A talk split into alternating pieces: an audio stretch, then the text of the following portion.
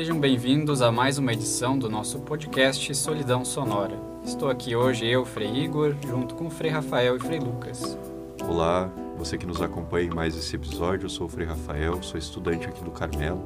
Olá, eu sou o Frei Lucas, também sou estudante de teologia aqui em Curitiba. E hoje a gente está aqui junto para falar sobre um tema muito importante nessa, principalmente nesse tempo que se aproxima, são os sete dons do Espírito Santo. Então estamos nos aproximando dessa grande solenidade de Pentecostes, na qual a gente recorda e também revive este momento, né, que os apóstolos junto com Maria receberam o Espírito Santo. E esse evento foi decisivo na vida deles, porque marcou uma grande transformação. Eles estavam com grande medo, estavam escondidos, e depois dessa ação do Espírito Santo, quando receberam esse Espírito, eles realmente renovaram suas forças né, e saíram sem temor, pregando o Evangelho e dando até a sua própria vida. Mas, diante dessa experiência, nós podemos nos perguntar como nós nos temos deixado tocar por esse Espírito, por essa ação do Espírito Santo. Será que ele também está presente na nossa vida? Eu acho que essa questão de perceber o Espírito Santo na nossa vida e deixar que ele haja é algo que torna um pouco mais próximo de nós, né? Essa presença do Espírito Santo. Então acho que a gente pode pensar um pouquinho, né? Cada um que nos escuta, como que a gente percebe então e, e como que a gente se abre à ação do Espírito Santo, né? Talvez para Maria, como o Igor falou, tenha sido um pouco algo diferente do que pode ser para nós hoje, né? E talvez distante da realidade que a gente tem hoje. Mas não duvido de que o mesmo Espírito haja também sobre a nossa vida hoje, né? É, Rafa, e talvez também a gente já tenha experienciado né, essa ação do Espírito, que muitas vezes pode ser uma ação silenciosa e discreta, a gente não se dá conta, mas certamente ele está agindo, né? Então, quando a gente sente aquela inspiração, né, que muitos de nós certamente já insistiram, de ajudar mais o próximo, de se doar em, em prol de uma causa comum, né, uma causa da caridade, ou até mesmo de meditar mais a Sagrada Escritura, a Palavra de Deus, de rezar o Pai em segredo, daquelas experiências que a gente tem de buscar uma orientação para a nossa vida, pedir ajuda quando a gente se sente talvez um pouco angustiado ou desorientado. Acho que são pequenas ações do dia a dia, né, e muitas outras que a gente vai falar durante esse nosso podcast, que nos, nos apontam para essa presença e essa ação do Espírito na nossa vida, né? É, a gente escuta até na catequese, né? Falar sobre os dons do Espírito Santo e, e na crisma a gente se crê confirmado, então, por esse Espírito, né? E de que forma, então, esse, esses dons aparecem, né? A gente não vai ficar falando sobre, é, especificamente sobre eles, né? E eu acho que tem uma teologia muito bonita por trás deles. E, e essa teologia, eu acho que esse esse estudo ele se manifesta na nossa própria vida, né? Bom, então acho que o principal dom que o Espírito Santo, que é o que Deus pode nos dar, é o próprio Espírito, né? Esse é o primeiro e o grande dom. Quando Jesus ascendeu aos céus e foi para a glória do Pai, ele deixou como que uma solidão nos discípulos, né? Os discípulos ficaram um pouco desolados, mas Jesus prometeu que enviaria esse Espírito que seria o consolador, né? E que também iria orientar os discípulos a tomarem as decisões corretas, né? A guiar a sua própria vida. Então, creio que o próprio Espírito é o maior dom que nós podemos receber. E acho que é bonito a gente se dar conta que todos nós cristãos já recebemos no batismo esse Espírito, né? E aqueles que já receberam o sacramento do Crisma também já confirmaram esse Espírito Santo, né? Na sua própria vida. Mas como nós podemos desenvolver esses dons, essas graças que o Espírito Santo nos concede, né? Então, o Espírito, ele não é, não é limitado, ele dá infinitas graças e infinitos dons. Mas ao longo da tradição da Igreja, consolidou-se falar em sete dons do Espírito Santo. Essa é uma tradição que vem do profeta Isaías, lá no capítulo 11, versículos 1 e 2, quando ele diz: Um ramo sairá do tronco de Jessé, um rebento brotará de suas raízes.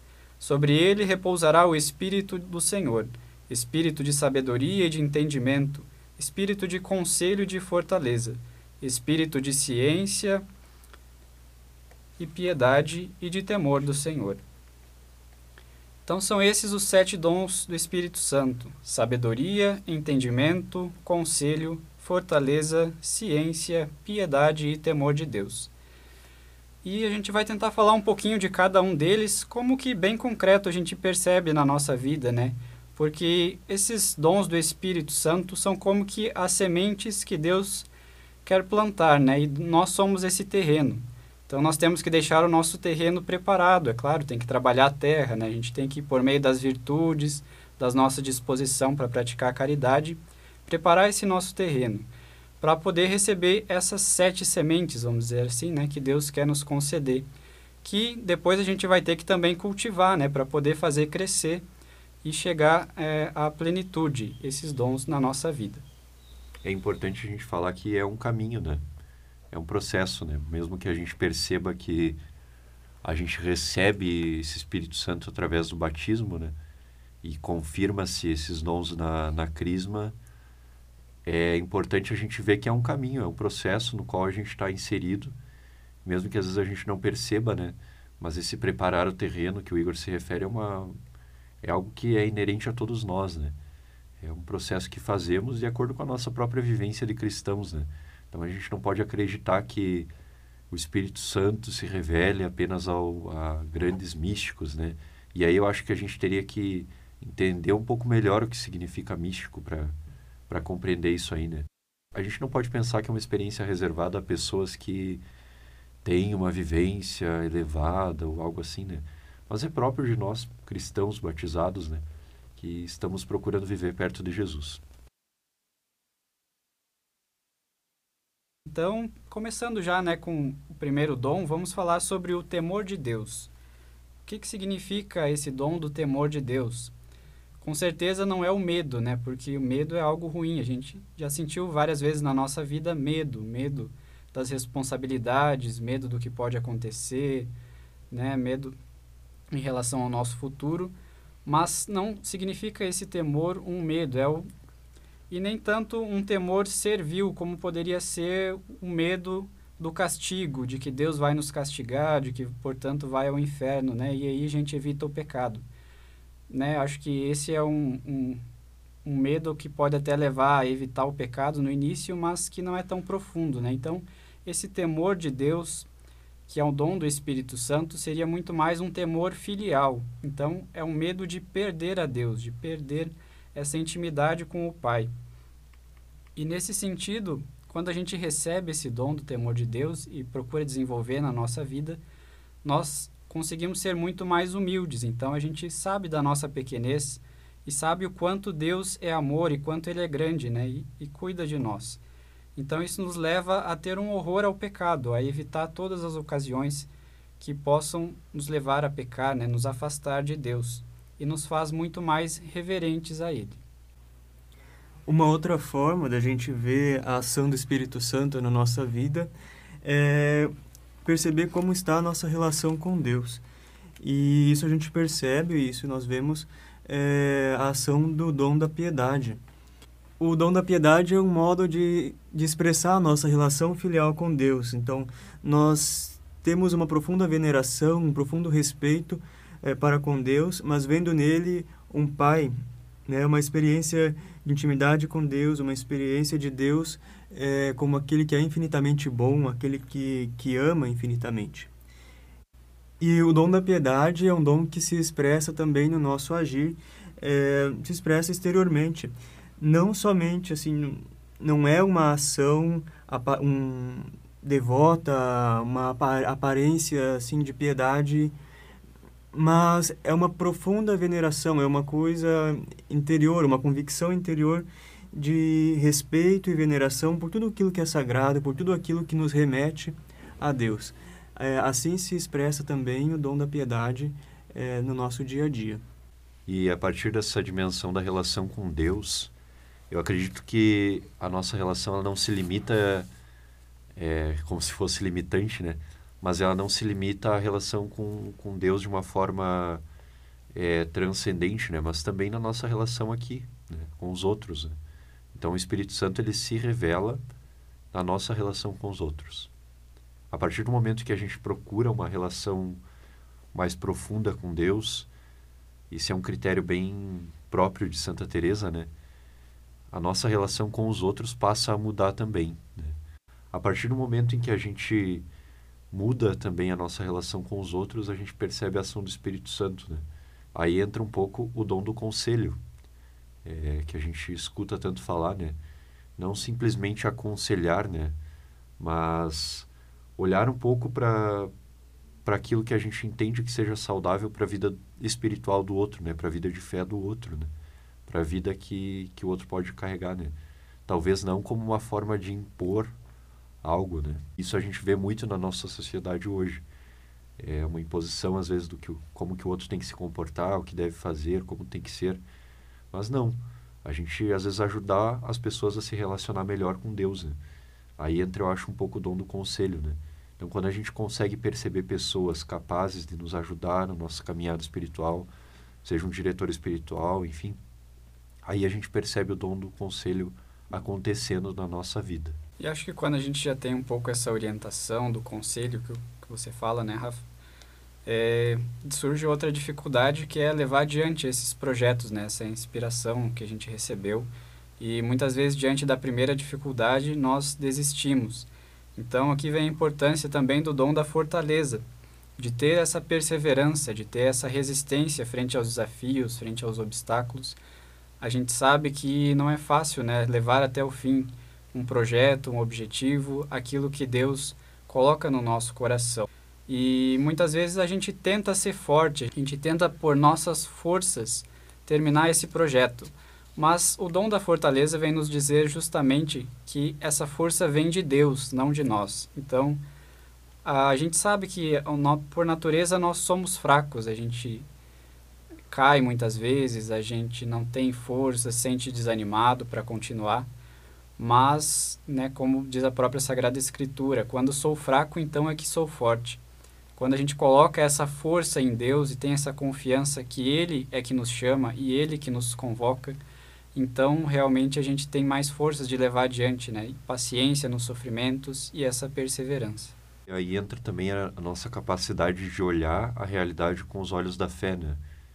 Eu percebo que algumas pessoas têm uma, uma fé tão grande que conseguem enxergar né, é, em tudo a ação de Deus, né? Conseguem perceber em tudo a ação de Deus, né? A gente às vezes se esquece de que a gente tem um jeito de olhar para o mundo. Às vezes a gente fica só olhando, né? E percebendo o mundo, e falando do mundo, e falando das coisas da nossa vida, da vida dos outros, enfim. E às vezes a gente esquece que existe uma forma de olhar para esse mundo. Né? A gente enxerga o mundo de uma forma. Eu enxergo o mundo de uma forma, o Lucas enxerga o mundo de outra forma. E eu acredito que para essas pessoas, então, né? Que eu acredito que, são, que é o caso de todos nós, né? que estamos procurando uma vida de, de amizade com Deus, uma proximidade com Ele, existe também é, uma forma de olhar o mundo, né? sob os olhos da fé. Então aí acho que entra também o dom da ciência, né? É a nossa forma de ver o mundo. Né? O Espírito Santo se revela aí também, né? É, veja a veneração de São Francisco pela natureza, né? As poesias que ele escreve sobre isso, enfim é uma sensibilidade muito grande, né? E dentro de casa, digo assim, dentro de casa, né? Mas no Carmelo, a gente tem também essas experiências, né? O modo como São João da Cruz, como um grande poeta, descreve a ação de Deus e a presença de Deus é na naquilo que ele via, né? Na natureza, na alma humana, no mundo, enfim. Parece que aí existia uma sensibilidade interior. Quando a gente reconhece e a gente passa a querer estar mais perto de Deus, a gente passa a procurá-lo em tudo. Né? Então, quando a gente tem uma experiência de amor com Deus, a gente procura esse, esse amado em tudo, né?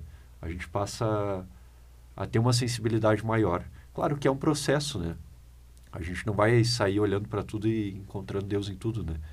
Mas eu acredito que quanto mais a gente procura progredir na nossa experiência de fé, mais a gente vai procurar a Deus, né? Mais a gente e aí é importante também isso que o Igor fala da fortaleza, né?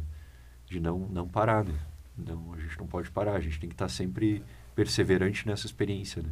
Mesmo que às vezes a gente não consiga enxergar a presença de Deus, aí também ele age. Temos também um, um dom do entendimento, que é um dom intelectual que a gente também chama de dom da inteligência. É, aqui entra aquele trecho, acho que podemos ver nesse momento, aquela fala de Jesus em que ele louva a Deus porque escondeu aqueles conhecimentos dos sábios entendidos e revelou aos pequeninos.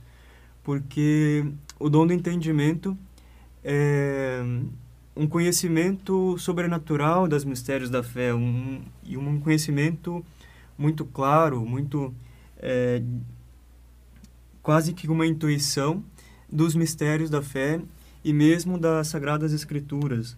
Então, quando se lê a Sagrada Escritura e se entende a, a, o sentido, a, ali pode, a gente pode também ver o dom do entendimento agindo.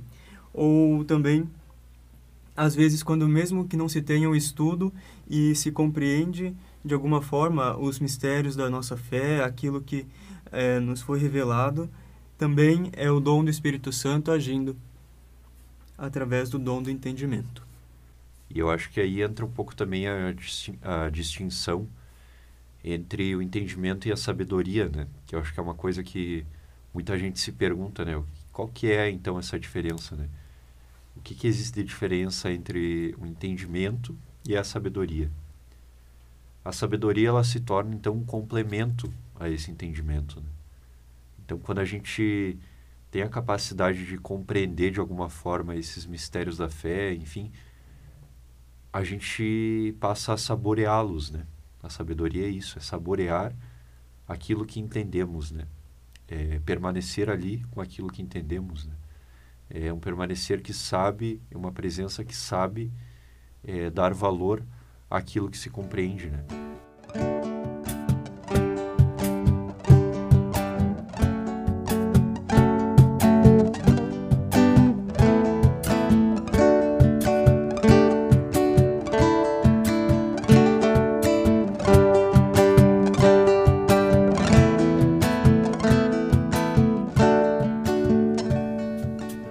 Que entra também uma, uma última questão, né? Uma, uma, talvez uma síntese, né, que a gente pode fazer de o que, que significa então para nós hoje viver no Espírito Santo, né? Talvez como uma forma da gente concluir então, né? O que, que significa para cada um de nós é, perceber esses dons na nossa vida e talvez progredir na experiência desses dons. Né? Bom, eu acho que é isso um pouco tudo que a gente já vem comentando, que a ação do Espírito não é algo simplesmente extraordinário, é algo que está no cotidiano das nossas vidas. Então, quando a gente tem que tomar uma decisão difícil, uma escolha na nossa vida, que a gente pede essa ação do Espírito Santo, se deixar guiar pela inspiração do Espírito Santo, quando nós nos sentimos tristes, quando nós sentimos cansados, é, perceber que o Espírito nos convida a aceitar esse sofrimento com uma certa serenidade e alegria interior que nos faz sempre seguir em frente, apesar das dificuldades. Então, creio que é bem concreto essa ação do Espírito, é algo que a gente percebe todos os dias, que vai se desenvolvendo, é claro, a gente deve procurar cultivar cada vez mais, mas principalmente eu penso que é estar atento a essa ação que já está presente na nossa vida. Talvez eu acredito que é essa, esse viver no espírito seja também uma uma predisposição, né? É como que parece que quando a gente é batizado, a gente recebe esse Espírito Santo como uma forma de de uma graça mesmo, um dom, né? É uma graça. Então, talvez viver no Espírito Santo para mim hoje possa significar isso, né? Perceber essa predisposição que Deus nos dá de caminhar junto com Ele, né? De, de talvez uma forma muito mais é, muito mais clara, talvez por mais estranho que pareça, né? Mas uma forma muito mais clara de vê-lo em nossa vida, né? Então, o Espírito Santo é aquele que age a fim de nos abrir os olhos, né? E nos faz perceber essas verdades da fé, seja através da nossa experiência de, de oração, seja através dos fatos da nossa vida, né? E aí eu acho que é uma forma muito concreta, né, da gente perceber É, os frutos do Espírito Santo é através do, da forma como a gente vê a realidade, né? Do nosso meio de enxergar a realidade. E, e aí a gente consegue também, através dos frutos disso, medir um pouco como que, como que tem sido essa nossa experiência com o Espírito Santo, né? Eu também entendo esta experiência de viver no Espírito como que como uma entrega ao Espírito Santo e, de certa forma orientar a nossa vida através dele em, em união com ele tentar orientar nossas ações ou nossa vida de oração também sempre em união com o Espírito Santo e de certa forma buscar essa relação com ele assim como nós buscamos uma relação com Cristo é uma relação com o Pai com a Virgem Maria também o Espírito Santo é, tem esse desejo de se relacionar conosco e também nós precisamos alimentar esse desejo de estar junto dele. É, não esperar que ele venha do nada e, e transforme a nossa vida sem que é, a gente tenha pedido, sem que a gente tenha orado, sem que de alguma forma nós tenhamos é, pedido esses dons, ou pedido mesmo o próprio dom do Espírito. E eu acho que para a gente encerrar, então, acho que seria legal a gente talvez se colocar um pouco é, em silêncio, né? Uma experiência um pouco diferente para esse podcast, né? É, a gente fazer essa experiência, então, de se colocar diante de Deus agora e a gente fazer uma pequena oração para a gente conseguir compreender de que forma esse Espírito Santo também pode, pode falar, falar com nós através da oração.